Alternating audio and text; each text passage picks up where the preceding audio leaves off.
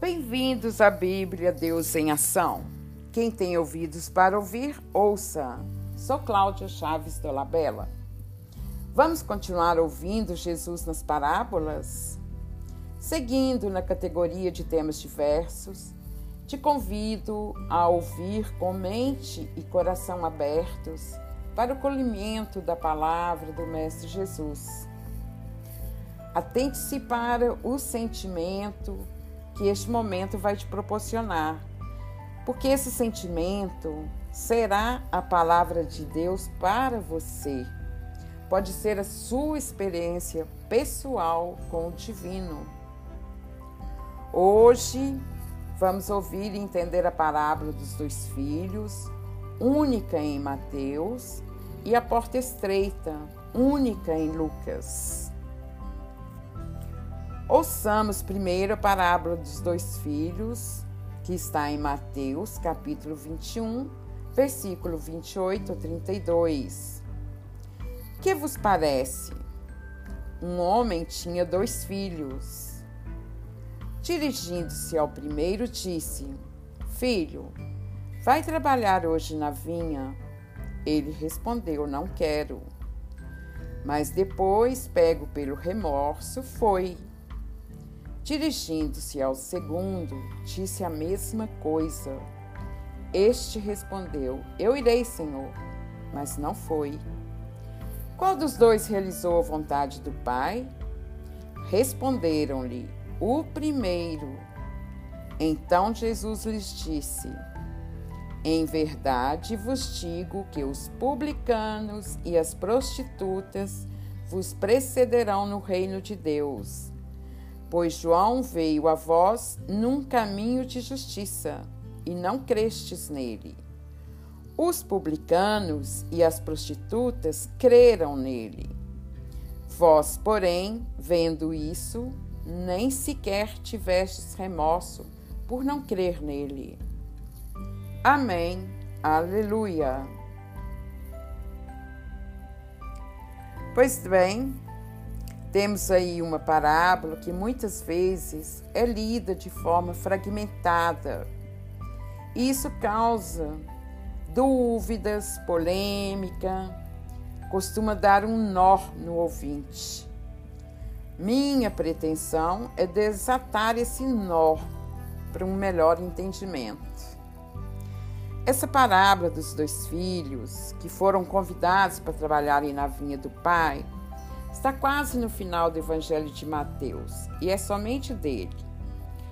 Ela tem semelhança com a parábola do Pai Misericordioso de Lucas, no capítulo 15, pelo fato de serem dois filhos e possuírem conteúdos semelhantes.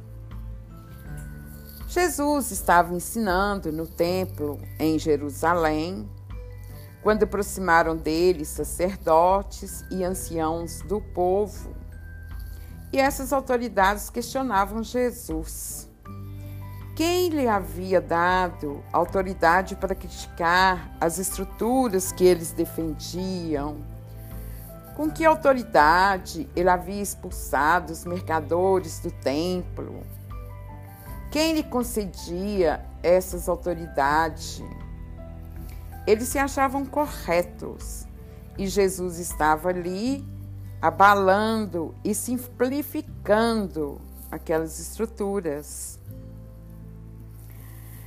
Essa parábola foi contada para mostrar exatamente o conflito que estava acontecendo entre as autoridades judaicas e Jesus.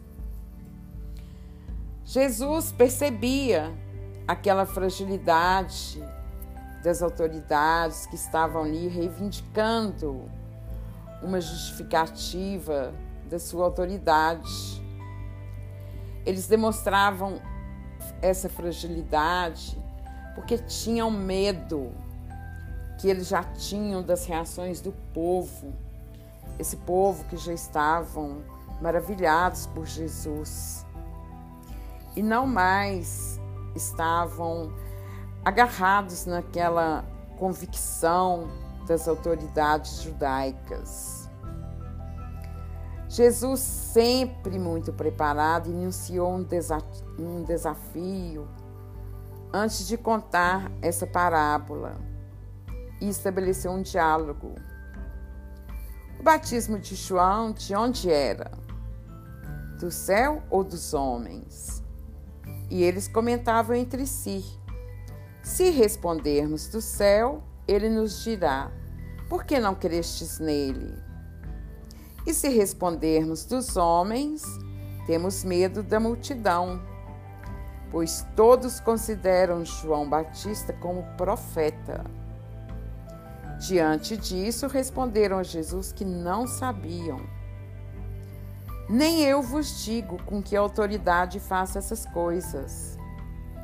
Dessa forma, Jesus deu a entender que também a sua autoridade vinha do céu. Jesus usou esse argumento para desarmar aquelas autoridades porque ele, Jesus, tinha liberdade, tinha sabedoria e coerência no seu discurso. E era importante convencê-los que eles não tinham autoridade para questioná-lo. Porque ele não agia fora da lei que eles pregavam e simplesmente ele punha em prática. O que essa parábola diz? que o filho mais novo, o primeiro que mostra má vontade, refletiu, se arrependeu e foi trabalhar na vinha do seu pai, eles representam os pecadores, os pagãos e judeus mesmo que já estavam convertidos à justiça já anunciada por João Batista e agora por Jesus. O filho mais velho, o segundo, ele mostra prontidão, acolhe o pedido do pai para trabalhar na sua vinha, mas não vai. Ele representa a figura judaica dos chefes do povo, que já se consideravam justos. Questionados por Jesus, qual dos dois fez a vontade do Pai, e diante da resposta que seria o filho mais novo, o primeiro, Jesus elogiou a sábia resposta deles. Exatamente aqui nasce o conflito, o nó que eu disse anteriormente. Se Jesus os elogiou, porque parece que os repreende quando diz: Em verdade vos digo que os pecadores vos precederão no reino de Deus.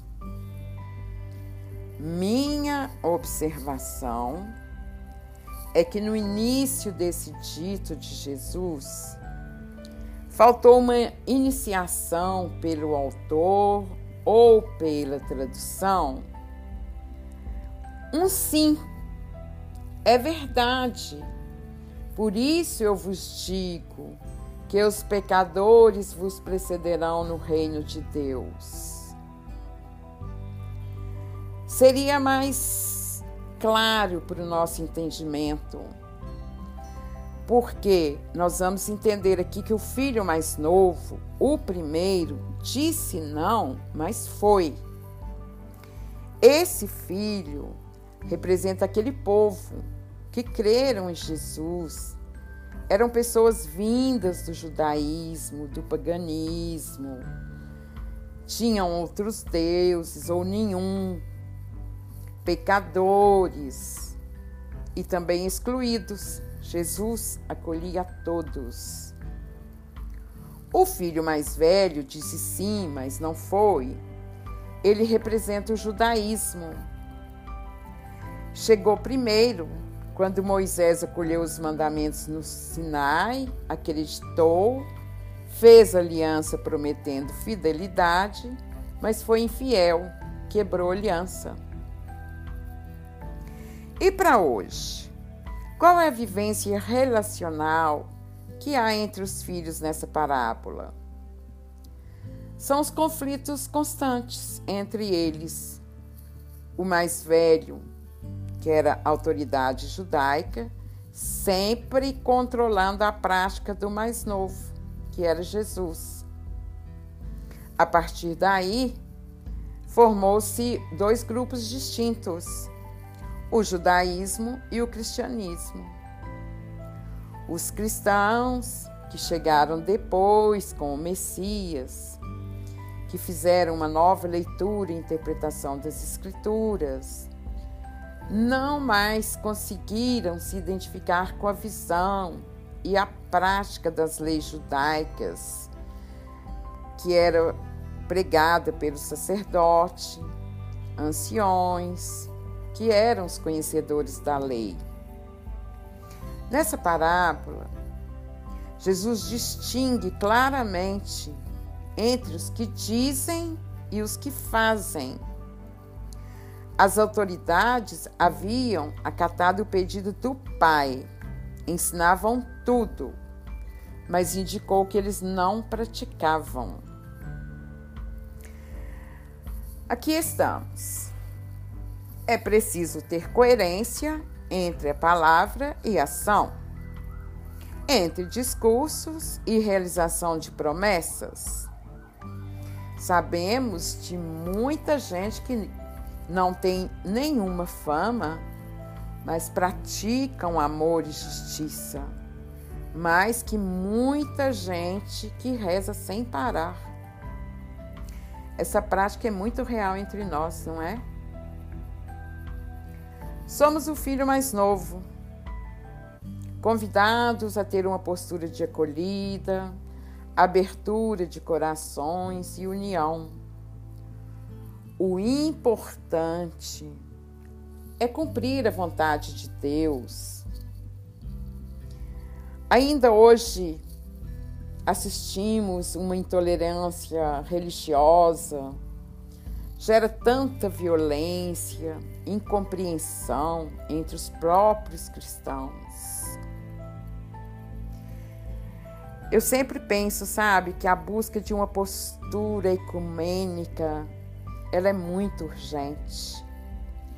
É muito importante superar as divergências teológicas, históricas, culturais, buscar uma reconciliação poderia resultar muito mais paz. Porque o cristianismo representa a maior religião do mundo. Gira em torno de dois quartos da população mundial. Veja o que podemos fazer. Muito. Amém?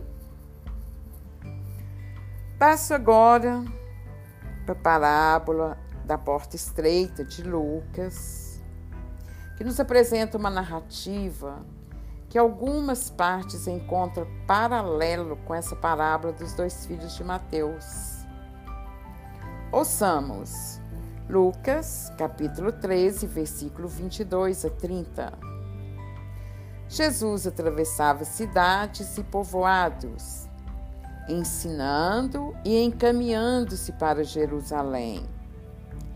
E alguém lhe perguntou: Senhor, é pequeno o número dos que se salvam?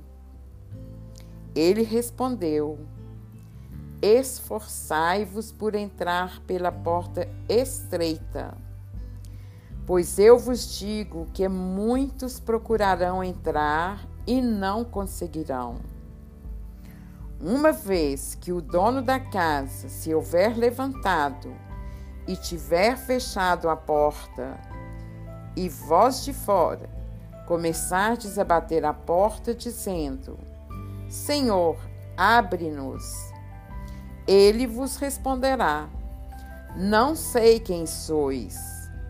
Então começareis a dizer: nós comíamos e bebíamos em tua presença, e tu ensinastes em nossas praças. Porém, ele vos responderá: Não sei de onde sois. Afastai-vos de mim, vós todos que cometeis injustiça. Lá haverá choro e ranger de dentes. Quando virdes a Abraão, Isaque, Jacó e todos os profetas do reino de Deus. E vós, porém lançados fora, eles virão do Oriente e do Ocidente, do Norte e do Sul, e tomarão lugar à mesa do reino de Deus. Eis que há últimos que serão primeiros, e primeiros que serão últimos. Amém. Aleluia. Esse texto está na quarta parte do Evangelho de Lucas, enquanto Jesus caminha para Jerusalém. Esse texto, o texto da parábola do fermento na massa, precede a essa parábola da porta estreita e foi contada como forma de fecundar as ações para a passagem pelo caminho estreito. Na pergunta de alguém se era pequeno o número dos que se salvavam, e Jesus recomenda-lhes que se esforcem para entrarem pela porta estreita, por onde muitos não conseguirão entrar. Para responder essa pergunta, Jesus construiu a narrativa sobre a porta estreita para dizer que as, que as pessoas precisam se esforçar muito para se aperfeiçoarem, fazer o bem aos outros, praticar os ensinamentos que receberam dele e abrir-se à sua salvação. Há os que se abrem e acolhem, e aos que se fecham, não se esforçam, não praticam seus ensinamentos. E depois tem a ousadia de reivindicar para entrar no convívio do reino de Deus. Mas eles não são conhecidos. Estes, ao contrário, sofrerão a condenação. Jesus conta essa parábola para mostrar quem são os que não conseguem passar pela porta estreita, se recusam a acolher a salvação. E, no entanto, eles foram chamados na primeira hora. Eram os israelitas. Eles sim conviveram com Jesus, ouviram sua pregação, mas poucos os, o acolheram, mesmo tendo todos os privilégios e todas as chances.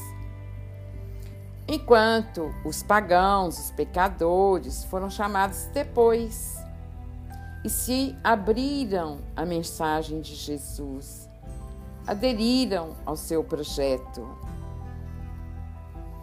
Após contar essa parábola, o texto que segue narra que as atividades de Jesus continuava provocando temor e reação das autoridades. Eles tentavam intimidá-lo. Herodes era um governador judaico, representante do Império Romano, que prendeu João Batista também era um deles. Era uma ameaça constante a Jesus. E Jesus não teme.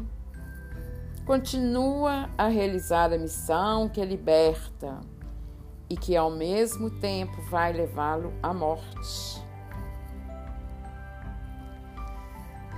Para hoje, vamos à pergunta: quem vai poder assentar-se à mesa do reino de Deus? Pensamos que são aqueles que pertencem ao povo de Jesus. Mas Jesus nos surpreende com sua resposta. Não basta sentar com ele na mesa da Eucaristia ou ouvir a sua palavra. Muitos que foram chamados depois poderão entrar antes no reino de Deus. Jesus nos alerta lá no final. Eis que há últimos que serão primeiros, e primeiros que serão últimos. Depende da consciência que as pessoas tiverem e estiverem dispostas a refletir sobre o seguimento de Jesus. Apertar o cerco com a gente mesmo no caminho que nos leva a passar pela porta estreita, que é feita de escolhas, de renúncias, de práticas coerentes com os ensinamentos de Jesus. Jesus não disse para deixar de ter um coração vibrante, para deixar de viver a alegria da vida, ficar só no lamento, só na dor. Ele nos coloca é para cima, para saber conviver com a prosperidade, com a diversidade. Não ficar estagnado escandalizado com o mal. Temos é que aproximar da verdade, sem estar imunes aos erros. É Jesus, eu sinto no fundo do meu ser, ele nos quer é assim. Sabemos que na nossa pequenez precisamos de firmeza e serenidade sobre as nossas vontades, porque elas são perigosas. Elas podem nos conduzir pelos maus caminhos da vida. É mais fácil. Podem nos conduzir a dizermos o que não deveria ser dito, a fazer o que não deveria ser feito e deixar de fazer o que era necessário. É estreita, mas é a porta que nos salva. Nada fácil. Amém? Agradeço novamente o carinho de me ouvir. Se gostou, compartilhe. Compartilhar é aprender. Louvemos a Deus em Cristo nosso Senhor. Te espero no próximo episódio.